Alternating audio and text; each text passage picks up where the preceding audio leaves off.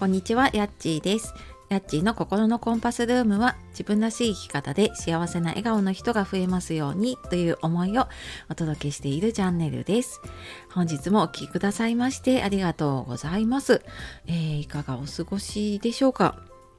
え今日はですね2022年目標に合わせた時間の使い方っていうことで、えーお話をしていきたいと思います。その前に一つお知らせです、えー昨日からですねあの2月のワークショップで、えー自分のためにね時間が使えるようになるための、えー無料のワークショップの募集を始めています、えー今年こそねちょっと、うん自分のねために時間を使いたいとか、うん今年はちょっとねやりたいことを叶えていきたいっていう方、えーぜひぜひあのー説明欄の方のリンクから見てみてください。でちょっとあの公式 LINE でその詳細とかはお伝えしているので、えー LINE の方のねご登録してない方はあのお手数なんですがちょっと LINE の方をご登録していただいた上で、えーとお申し込みをいただければと思いますえで今日のですね目標に合わせた時間の使い方っていうお話なんですけれども、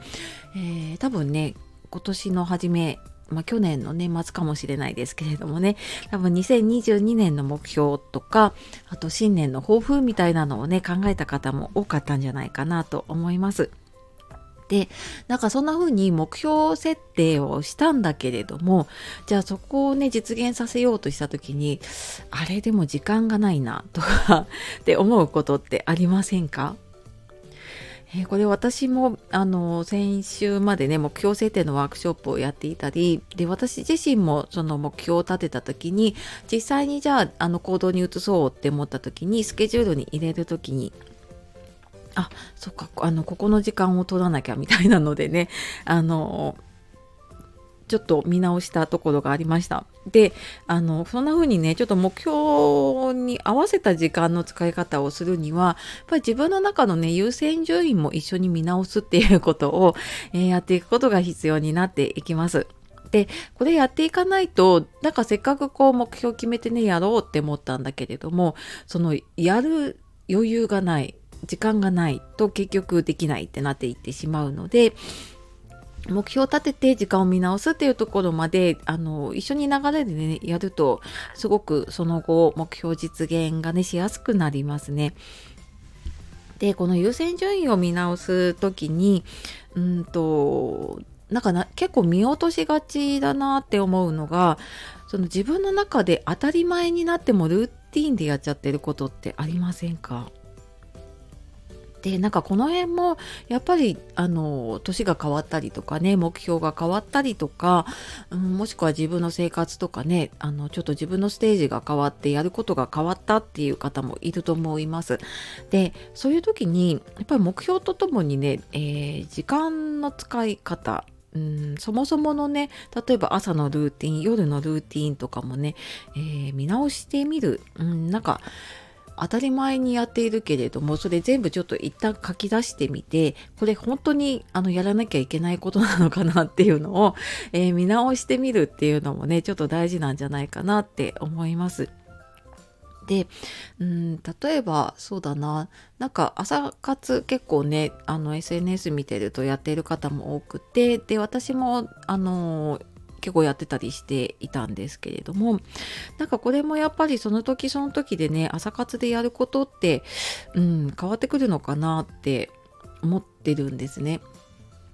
なのでうーんなんか多分いろんなのやってる方いると思うんですよね。その資格を取る取りたい資格があるっていう方は、まあ、そのなかなか時間がないのでね朝の時間を利用して勉強しようってやっている方もいたりあとやっぱり読書する時間が取れなければね朝本を読んでいる方もいたりとかすると思うんですけれどもただあのその時その時で、うん、必要なことって変わってくるのでね。じゃああの資格取る勉強が終わったらじゃあその朝活の時間を何にしようかなっていうことで。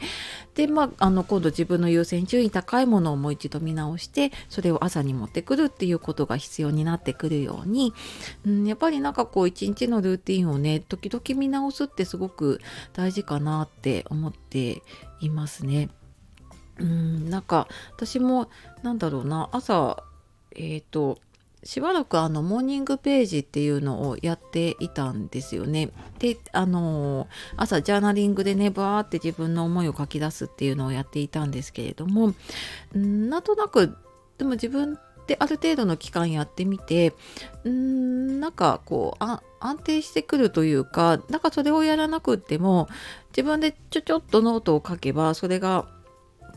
うん、なんか頭の中で整理ができたりとかねするようになったなって思ったので今はなんかそのモーニングページはやめて、えー、ノートを書いたりとかね手帳を書いたりとかそういう時間にするように変えてみたらなんかすごく頭すっきり過ごせるようになったしで今までちょっとその、うん、モーニングページ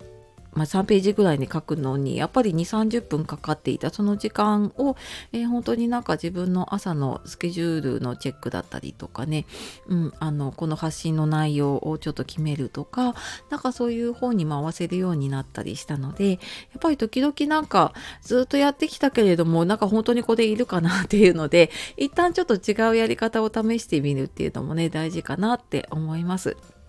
で、ただ書き出してみて、そのやることやらないことを決めるのって、やっぱり自分の判断の軸、物差しが必要になってくるので、えー、この辺はまた2月の、えー、時間の使い方のね、ワークショップの方で、えー、一緒にやっていきたいと思うので、えこのこのね、1月、まあ、やワークショップは2月なんですけれども、えー、ちょっとねあの今年見直していきたいなっていう方いたら説明欄の方から見てみてください。